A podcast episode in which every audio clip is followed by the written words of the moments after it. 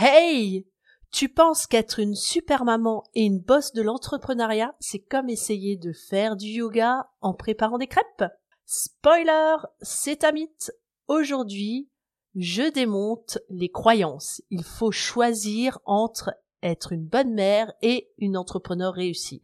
Prépare-toi, on va mixer vie de famille et business avec plus de style qu'une recette de smoothie vitaminée. Tu es mère et entrepreneur Tu te sens parfois dépassé et tu as envie de tout abandonner, ton entreprise et tes enfants Ça arrive même au meilleur. Moi je vois ça comme un manège à sensations avec des bas et des hauts. Bienvenue dans le podcast Mompreneur ambitieuse pour que tu ne te sentes plus seule et découragée. Je m'appelle Laetitia Mazax. Je suis chiropracteur, mentor, formatrice et conférencière et mère de deux enfants de 3 et 5 ans j'aide les mompreneurs à booster leur business sans sacrifier leur vie de famille. Bienvenue dans le douzième épisode du challenge J'envoie. Aujourd'hui, le thème imposé est de débattre d'une croyance d'affaires. Et s'il y a bien une croyance d'affaires qui a la dent dure, est-ce que ça dit ça, qui a la dent Bref, qui continue à persévérer, c'est bien celle qui dit qu'il faut choisir entre son rôle de maman et de chef d'entreprise.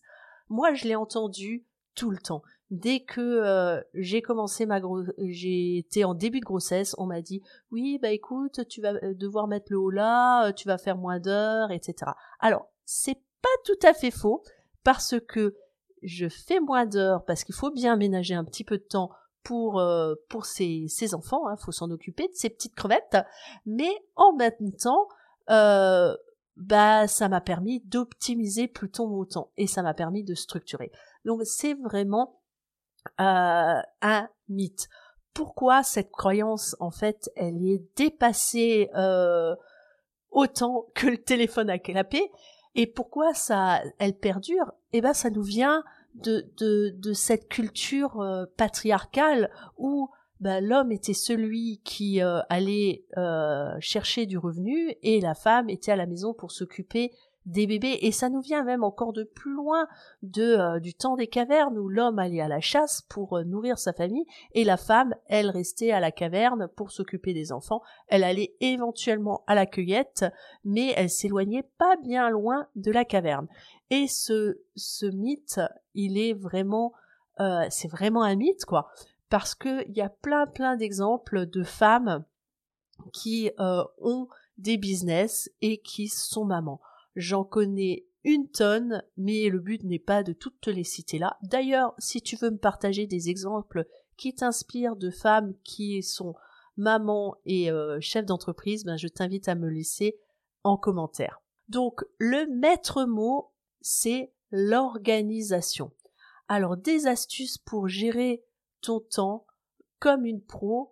J'en ai à l'appel. D'ailleurs, si tu veux en savoir plus, aller plus dans le détail euh, sur comment optimiser ton temps, j'ai tourné une série de 6 vidéos qui durent entre 5 à 10 minutes maximum pour justement te permettre de donner des conseils pour optimiser ton temps. Euh, c'est la série de, vidéos intitulée Mompreneur optimise ton temps et tu peux trouver le lien dans la description de ce podcast. Donc, stop tout de suite ce que tu fais, va cliquer sur le lien. D'ailleurs, t'es encore là, tu m'écoutes?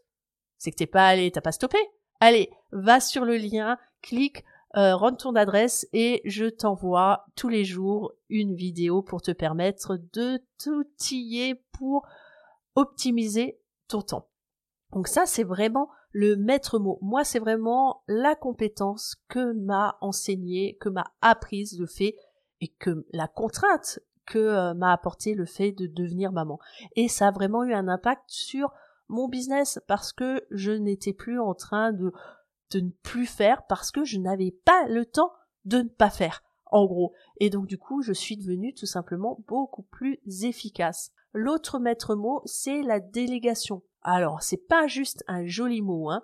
Déléguer, c'est euh, faire déjà la liste de toutes les tâches que tu fais. Alors, ça peut paraître fastidieux, mais c'est la première étape pour te permettre de déléguer, c'est faire la liste de toutes les tâches. Alors quand je parle de toutes les tâches, c'est toutes les tâches, c'est pas juste ce que tu fais au travail, c'est euh, les tâches que tu fais dans ta journée. Euh, je te conseille même de faire cet exercice sur plusieurs jours parce que parfois chaque jour ne se ressemble pas. Et suite à avoir fait ça, bah, tu vas pouvoir utiliser la matrice de Eisenhower pour t'aider. Je vais faire l'épisode là-dessus. Je te mettrai le lien en, en, commentaire. Je me le note tout de suite.